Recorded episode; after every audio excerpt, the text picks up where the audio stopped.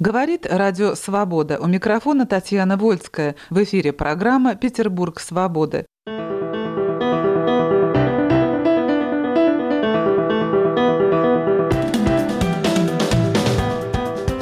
Назад в России начали изучать ислам. В Петербургском университете появилась кафедра исламоведения, и хоть просуществовала она недолго, но все равно ее значение оказалось велико. О том, что такое исламоведение сегодня и почему оно актуально для России, мы говорим со специалистом по мусульманским рукописям, старшим научным сотрудником Института восточных рукописей Российской академии наук Алексеем Хисматулиным и историком, антропологом, старшим научным сотрудником Института востоковедения, профессором профессором Высшей школы экономики в Петербурге Владимиром Бобровниковым.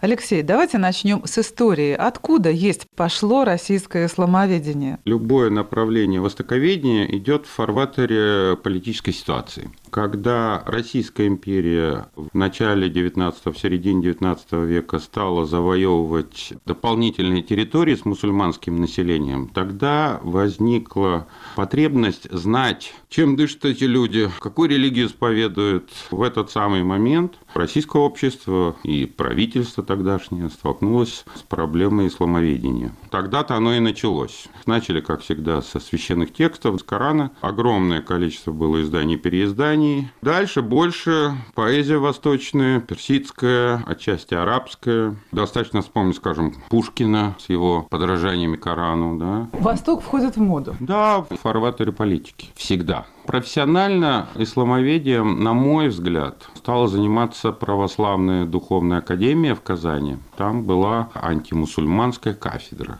И вот там стали готовить первых исламоведов. Первоклассных специалистов, выходцы с этой кафедры, Гордий Саблуков, переводчик Корана, Остроумов, первым написал книгу «Исламоведение», он преподавал в Ташкенте, если я не ошибаюсь, на высших офицерских курсах. И вот там была им написана, вот, впрочем, добротная книга, которая, на мой взгляд, в чем-то не утеряла актуальности. То есть, если, скажем, какие-то западные державы завоевывали заморские страны, то принципиальное отличие колонизаторской политики России было в том, что она присоединяла территории, и мусульманское население этих территорий становилось гражданами Российской империи. Их надо было знать. А в Петербурге кафедра появилась, поскольку Академия в Казани была закрыта но еще до ее закрытия в 1918 году на базе университета появилась кафедра исламоведения, но она просуществовала всего три года. И одним из отцов-основателей был Александр Эдуардович Шмидт арабист, профессионал своего дела. Тоже очень много источников перевел. Владимир, вы согласны с такой периодизацией? Картина, на самом деле, еще более мозаичная была, потому что и в России, и не только сложилось в конце 18-го, 19-м, начале 20 века несколько направлений школ. В Питере еще, кроме вот этой школы, с одной стороны, академической, с другой стороны, миссионерской, возникло еще академическое исламоведение, которое сознательно абстрагировалось от государственной политики. И здесь э, большую роль сыграли немцы. В 1818 возник Азиатский музей, поскольку к этому времени в Петербурге сложились большие коллекции, надо было их кому-то разбирать. И просто вот заезжего немца ухватило правительство. Известный профессор Френ, там была тоже фантастическая ситуация, когда был Френ, Азиатский музей, у него был один директор, естественно, и один сотрудник. И, кстати говоря, этот сотрудник делал гораздо больше, чем многие даже вот ведущие научные сотрудники нынешнего времени. Затем был Дорн, были обрусевшие немцы. Очень важна была еще тоже школа исламоведа, барон Розен.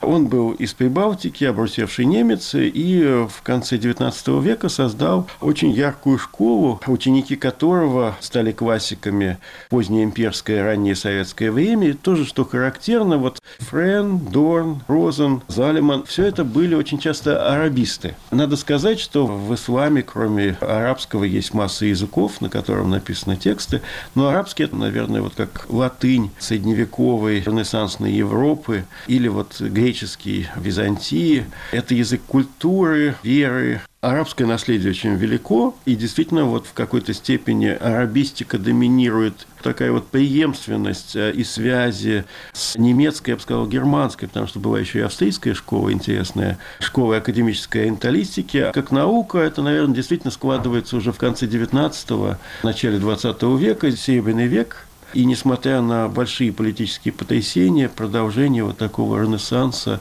наук и искусств. Вот вы сказали, что коллекции возникли. Ведь коллекции ведь тоже возникают не просто так, да? Здесь, кстати, тоже вот э, отчасти большую роль сыграло правление Екатерины II. Очень большие, преимущественно мусульманские территории Крыму, на Западе, разделы Польши, там литовские татары жили, северо-западный Кавказ, а часть тогда называли это казахской степи, территории нынешнего Казахстана, вошли в империю. При Екатерине, в общем, установлена политика относительной веротерпимости к самым различным конфессиям, включая ислам. И при Екатерине, кстати, было большое влияние политики и политиков влияние культурных вкусов и влияние ученых. Скажите, Алексей, все-таки возвращаясь к самому исламоведению, петербургскому, всего три года, да, кафедра существовала. А что стало с теми, кто был на этой кафедре? Они как-то растворились бесследно или продолжали где-то работать? Вышла очень хорошая книжка Александр Эдуардович Шмидт в авторстве Рената Бекина. Там расписаны все подробности из судьбы самого Шмидта, трагической, и судьбы этой кафедры. Но, по моим наблюдениям, структурные изменения в государственных учреждениях образовательных всегда происходили спустя 7-10 лет после каких-то революционных событий. На все требовалось время. То есть революционерам нужно было удержать власть, а потом уже шла шлифовка образования, подготовка кадров уже другой идеологии. На периферии это сказывалось позже, в центрах это происходило раньше. Ну, первые инициативы создания кафедры исламоведения, да, они были восприняты большевиками, все хорошо, а потом пошла целенаправленная идеологическая обработка то есть нужны были кадры уже революционные и с другой идеологией. А тут академическое исламоведение, оно подразумевает работу с текстами. Владимир правильно сказал, что немцы сыграли очень большую роль, что это была традиция во всей Академии наук приглашать иностранцев.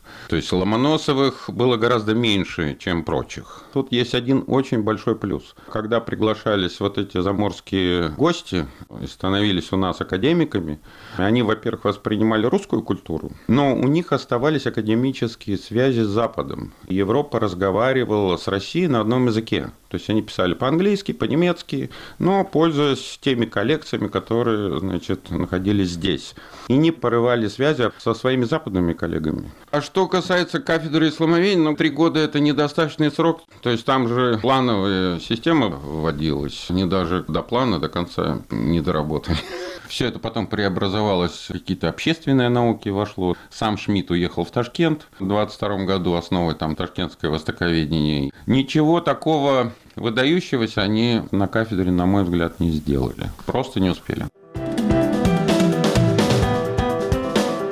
Говорит Радио Свобода. В эфире программа «Петербург свободы» о том, что такое исламоведение сегодня и почему оно актуально для России, мы говорим со специалистом по мусульманским рукописям, старшим научным сотрудником Института восточных рукописей Алексеем Хисматулиным и историком, антропологом, старшим научным сотрудником Института востоковедения Владимиром Бобровниковым. Владимир, как вы считаете, вот это большая потеря, что они не успели сделать? Или, может быть, это потеря была чем-то восполнена потом. В начале 20-х годов ситуация изменилась, и действительно был создан первый университет на вот таких вот колониальных территориях Российской империи. У Крачковского есть э, очень живой очерк по истории русской арабистики, востоковедения. Он показывает, что ни в Средней Азии, российской дореволюционной, ни на Кавказе подобных учреждений не было. Вот возник такой вот Туркестанский университет, и при нем был действительно институт востоковедения, где большую роль сыграл Шмидт. Но это не только российская судьба, это школы возникали в тех местах, где складывались рукописные коллекции. Большую роль играли дарения личных коллекций, но очень часто это были завоевания. И Туркестан завоевали, в Самарканде нашли так называемый там Коран Османа, на котором вроде бы остались следы крови одного из первых праведных халифов, при котором был записан полностью и вот унифицирован текст Корана, его привезли сюда, в Петербург, в публичку.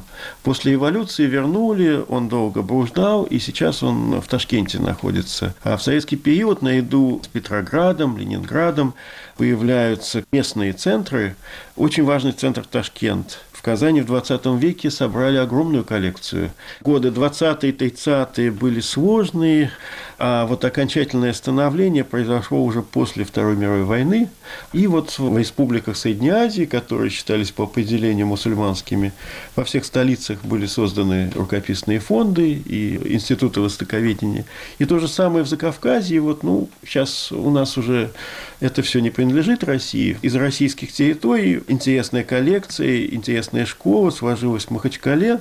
Но, кстати, тоже, что характерно, эта школа фактически вот тех востоковедов, которые которые получили образование в 1950-е, 70-е годы в Ленинграде. 18-й год создания 1818 Азиатского музея, перед 20-ми годами 20 века создания кафедры исламоведения, а между ними тоже очень важное произошло событие в Российской империи, 1855 год, создание целого восточного факультета в Петербурге.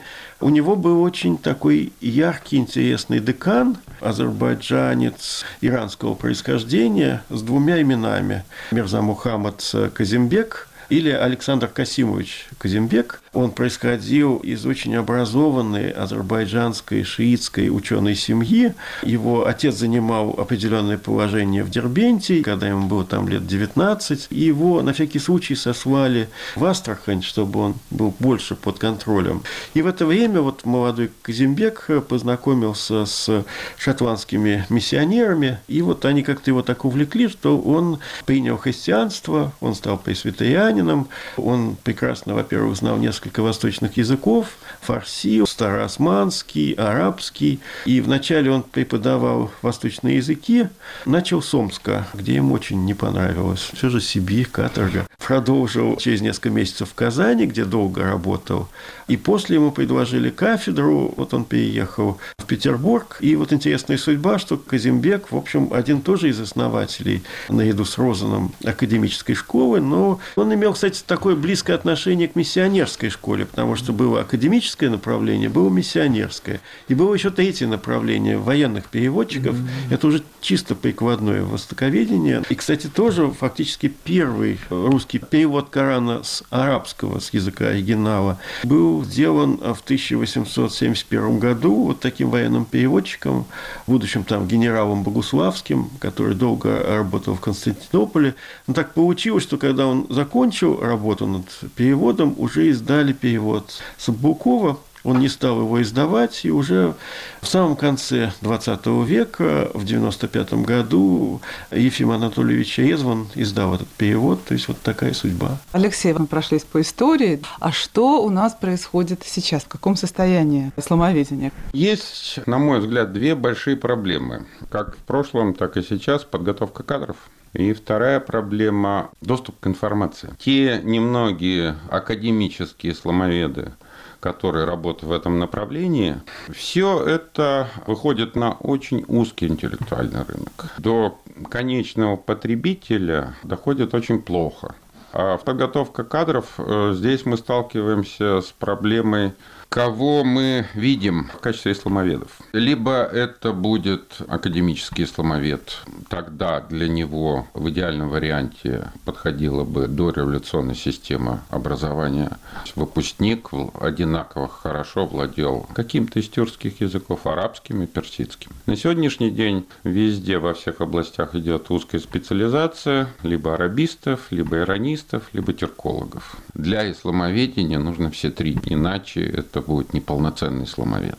Получается, что у нас неполноценное исламоведение сейчас? Нет, почему? Мы же в коллективе работаем. Вот Владимир у нас арабист, я иронист. В разные периоды ислама доминировали разные языки. До какого-то времени доминировал арабский, потом стал доминировать персидский, потом языком науки постепенно становился и тюркский. На этих основных трех языках ислама существует литература. А вообще, насколько она востребована сейчас, вот эта область? Востребована. Я же начал с того, что идет всегда в фарватере политики. Если вы заметили, в последнее время так или иначе контактируем с Ближним Востоком, с Центральной Азией. Вот. То есть нам специалисты нужны. А где их взять? Кто их будет готовить? Одно дело, скажем, искать э, специалистов там по Средней Азии в Барнауле, и можно найти. Но в Барнауле с коллекциями хуже, а Петербург – это город музеев. Здесь, конечно, вмешивается еще вот культурная политика, политика музеев, деньги просто вмешиваются, поскольку коллекция этих рукописей очень дорого стоит. И как бы к ним не относились, уже сейчас не могут относиться к ним так, как относились большевики, которые, скажем, брали золото, иногда выбрасывали бриллианты. После они стали и бриллианты брать. Но сжигали там, выбрасывали рукописи. В 20 веке изучение любой религии было затруднено. Можно было только изучать, скажем, что-то древнее, и то желательно не религию. Но в то же время, вот где-то после военные десятилетия начинаются, и, кстати, они продолжаются скорее, потому что они начались в 20-е годы, археографические экспедиции. Это те экспедиции, которые собирали самые различные рукописи на разных языках. Ну, вот мы говорим про исламоведение. Это могли быть рукописи, документы, могли быть генеалогии, тоже очень интересный вид источников. И за это время действительно вот в той же Казани, в Махачкале, и, кстати говоря, тогда в Ленинграде тоже скопились определенные коллекции. А вот что касается востребованности исламоведения, ну да, вот с одной стороны сейчас э, сменился политический заказ, но на самом деле настоящая наука, она заказы помогают ей. Но вот когда есть заказ, из этого заказа родить науку невозможно. Получается что-то такое, что очень скоро уходит уходит в мусор. Например, вот советология западная. Был конкретный заказ, борьба между двумя системами. Очень много говорили тогда, это, кстати, старые колониальные страхи, исламская угроза. Простая была модель, что, с одной стороны, демографический бум, и в первую очередь растет население мусульман в Советской России. А с другой стороны, вроде вот как советские атеистические критики религии, в том числе ислама, говорят о том, что очень много нехорошего происходит. Вот почему-то люди ходят не в дома культуры, а посещают святые места, а еще вот какие-то вот есть суфийские шейхи, дервиши. И вот так очень вольно интерпретировав очень тоже сомнительные советские источники, советологическая школа приходила к выводу о том, что, во-первых, в Советском Союзе, вот, ну, там действительно был после войны легализирован отчасти ислам, появились муфтияты, открылись мечети, даже два медресе открыли в Советском Союзе. Но этого мало, не хватало на всех. И вот идея была в том, что э, ислам существует как подвольная структура, сугубо антисоветская. Когда мусульман в Советском Союзе будет процентов 80, они отбросят вот этот ненужный официальный э, ислам, перейдут э, к подпольному параллельному исламу, и айсберг перевернется, и конец советскому строю.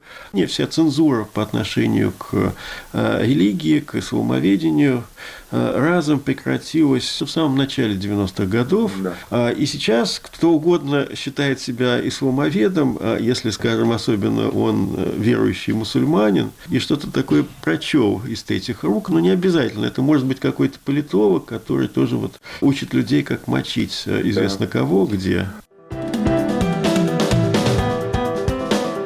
Говорит Радио Свобода. В эфире программа «Петербург свободы» о том, что такое исламоведение сегодня и почему оно актуально для России, мы говорим со специалистом по мусульманским рукописям, старшим научным сотрудником Института восточных рукописей Алексеем Хисматулиным и историком, антропологом, старшим научным сотрудником Института востоковедения Владимиром Бобровниковым. Алексей, сейчас, ну, как бы во всем мире вот исламская угроза. Периодически мы слышим, что в Коране очень много мест, которые могут быть истолкованы вот в нежелательном смысле, скажем так. Это миф? Если мы не будем знать ислам, мы получим третью чеченскую войну, еще чего-нибудь. То есть, либо мы будем тратиться на войну, либо мы будем тратиться на исламоведение. Что касается разных интерпретаций, ну, возьмите христианство. Мы знаем православие на слуху, католицизм на слуху, а на самом деле всяких разных течений, старообрядцев, пятидесятников трясунов, там, еще чего-то. И все они христиане.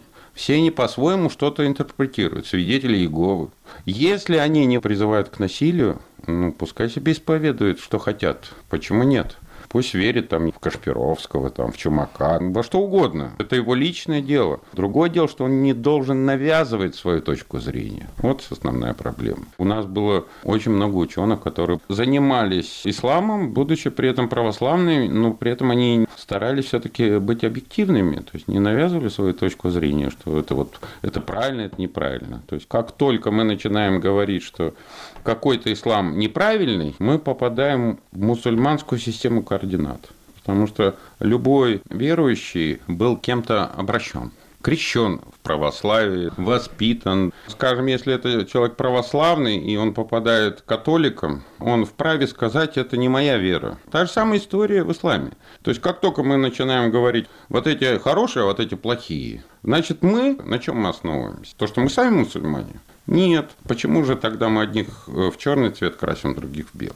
Я не могу судить о том, что там думают генералы и чем они руководствуются. И нужно ли им разбираться в шиизме, в суннизме, в ваххабизме. Но другое дело, что любая война заканчивается. И вот тут вот надо разбираться. Вот как только мы переходим к мирному времени, вот тут надо разбираться. Надо разбираться до того, как начинать войну. Это идеальный вариант, такого никогда не бывает. Владимир, вот многие говорят, зачем вы сунулись к Асаду, который там вот в религиозном смысле в Сирии в меньшинстве. Какие-то есть стереотипы, которые широкая публика при помощи популяризаторов науки широко воспринимает и распространяет. И вот тоже есть такой стереотип, что отношения между Западом, Исламом и Россией, хотя они начинались тогда, когда России еще не было где-нибудь там вот в восьмом веке, в седьмом, это всегда было противостояние и война. И вот, скажем, другое представление, что уже более недавние времена, в конце XIX века, такие вот появились э, реформаторы, они появились даже в начале на Османском Ближнем Востоке, после в России. В России они выступали в первую очередь за реформу системы исламского образования, за новый метод. Э, это были тюркоязычные мусульмане, называли усули джадид. Джадид – арабское слово «новый». Значит, с одной стороны, преувеличение вот этой войны вечной, а с другой стороны, тоже вот сведение всех взаимоотношений между разными течениями мусульман. С одной стороны, там вот есть какие-то закоснелые консервативные традиционалисты, так называемые, а с другой стороны, вот такие вот модернисты. Это, с одной стороны, правда, но далеко не вся правда. Все нельзя втиснуть в эти рамки. И вот, наверное, одно из достоинств тех работ, которые появились, в общем-то, по исламоведению за последние 20 лет, это то, что были показаны и другие сюжеты. Такие сюжеты, как вот э, взаимодействие. Это речь идет уже, наверное, про 18-20 века. И когда пали прежние идеологические ограничения на изучение истории ислама, архивы открылись, границы, тогда российское исламоведение стало, как оно и было во времена, скажем, школы Розена, международным. Исламовед пытается проследить, как аналогичный вопрос или очень похожий вопрос решался в прошлом. И с другой стороны, исламовед изучает те же самые источники, не сталкиваясь с этим вопросом. Ну скажите, а сейчас вот что-то может помочь нам в разрешении каких-то сегодняшних конфликтов? Есть какие-то авторитетные фигуры в прошлом. Если мы труды, их воззрения будем знать, разбираться в том. И вот тогда, возможно, до начала каких-то военных операций придут советоваться с востоковедами. Возможно. История показывает, что перед вступлением советских войск в Афганистан было целое коллективное письмо от тогдашних востоковедов этого не делать. Их не услышали. Все мы знаем, чем это закончилось. Более того, политика, которая там проводилась, поддержка одних в ущерб другим, причем поддержка меньшинства, привела к тому, о чем мы все прекрасно знаем. Говорит Радио Свобода. Вы слушали программу «Петербург свободы». О том, что такое исламоведение сегодня и почему оно актуально для России, мы говорили со специалистом по мусульманским рукописям, старшим научным сотрудником Института восточных рукописей Российской Академии Наук Алексеем Хисматулиным и историком-антропологом, старшим научным сотрудником Института востоковедения, профессором Высшей школы экономики в Петербурге Владимиром Бобровниковым. Вела передачу Татьяна Вольская, продюсер продюсер Виктор Смирнов. Оставайтесь с нами.